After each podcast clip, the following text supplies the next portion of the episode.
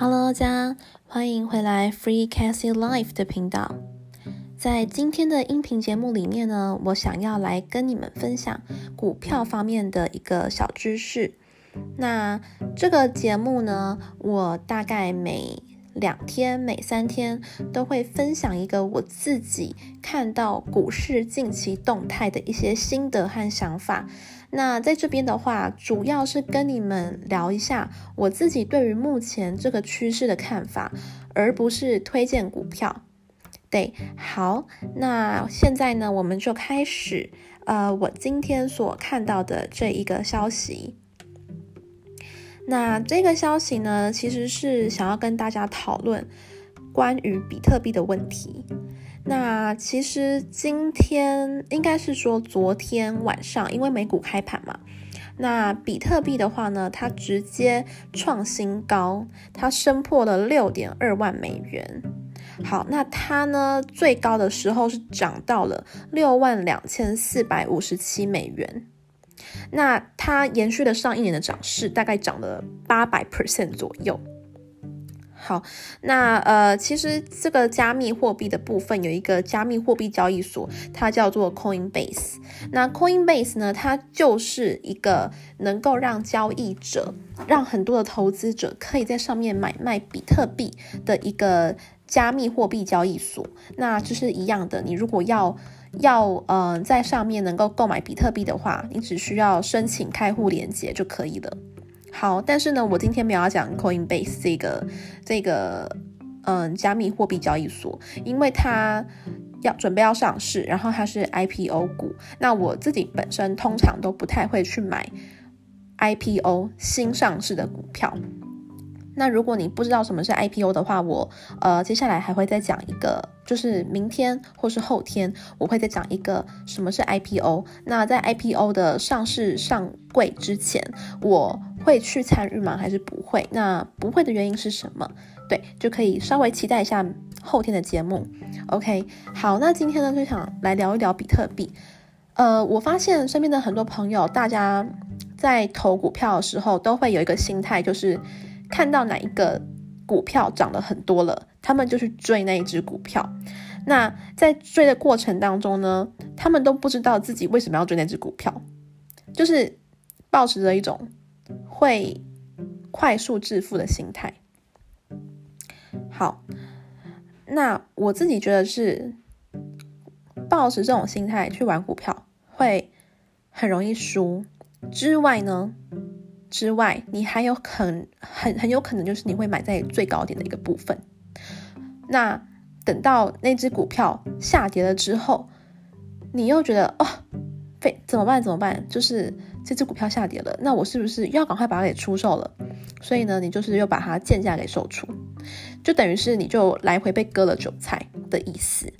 那如果呢，你是按照这样的逻辑去购买，不管是比特币。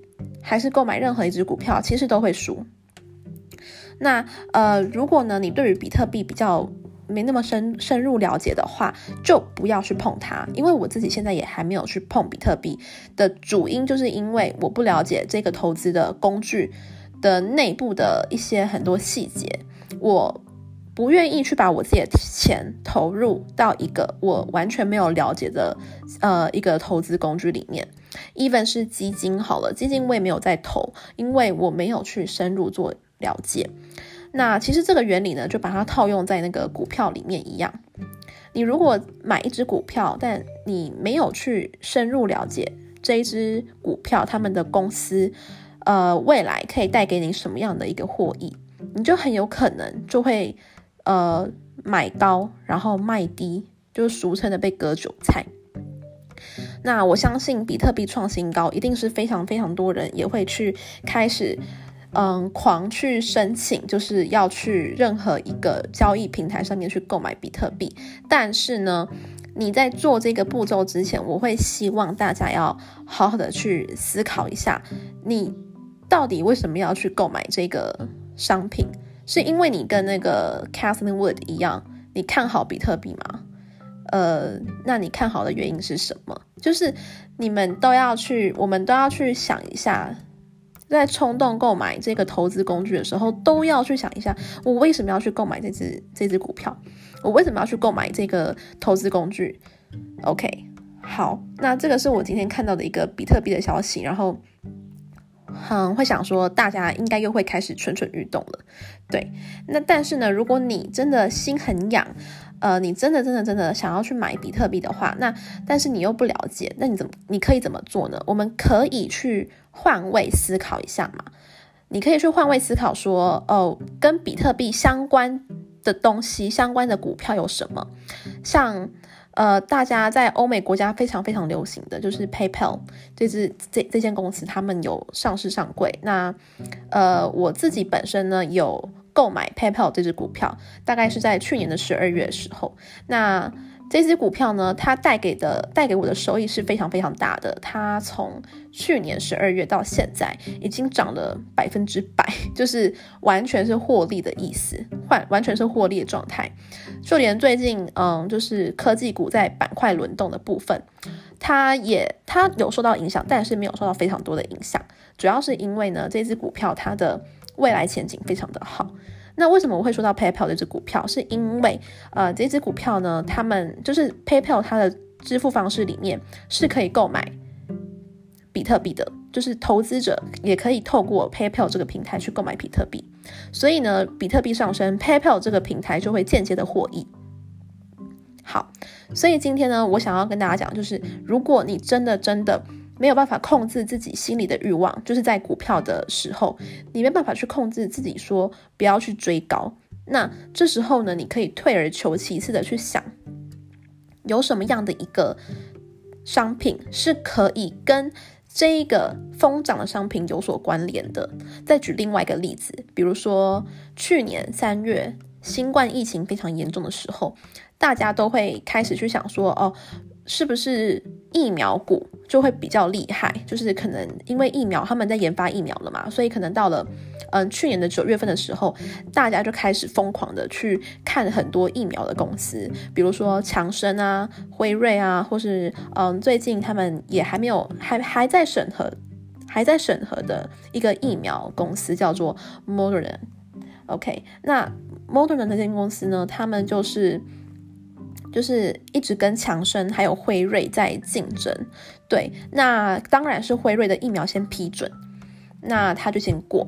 好，但是呢，强生的疫苗也还在进行的过程当中，就是去年的时候，所以在在当家在大家都在狂抢辉瑞的股票，或者是在狂抢其他疫苗股的时候，你可以去抢，可是你要去想一下，就是。有哪一只股票是还没被发现的，但是它又可以跟现在疯狂抢购的这一个商品区块链，他们是有所关系的。对，就是不要去执着于大家都疯狂追逐的那一个点，你要退而求其次的去想说，有没有什么东西是围绕在这一个，嗯，这一个商品周围的，然后你去找。去找那个机会，对，这是我自己大概投资了将近七八个月的一个小小心得。嗯，通常百分之八十的以上的人，嗯，就连我自己身边的家人，他们有买股票都是一样。当他们去追逐一个大家疯狂抢购的那一只股票，或是去疯狂抢购的一个商品，好了，就连就连你平常日常生活当中的商品也是一样。当大家都疯狂去追逐那一个商品的时候，它的热潮通常也退的特别快。那在它退的特别快的时候呢，获益的就是商人了嘛。那嗯，没有就就就是花大钱白白花大钱的人是谁？就是消费者。OK，所以我们在股票的交易里面呢，我们要去学着当那一个商人，而不是学着去当那一个消费者。那消费者里面呢，你如果又是重复的被扒了好几次皮的话，你就会对自己的投资投资之路感到非常的失望，感到非常的伤心，这样子。对，好，这是我今天看到的这个新闻，然后嗯，想到自己过去的一个交易过程，还有看身边一些朋友他们的经验去做一个分享。那我在后天呢会去想，会去讲一个呃 IPO。公开招募股的这个部分，那就是如果你想知道什么是 IPO，那最近的 IPO 有哪些股票的话，你可以锁定一下后天的节目。那谢谢你今天的收听，我们下次见，拜拜。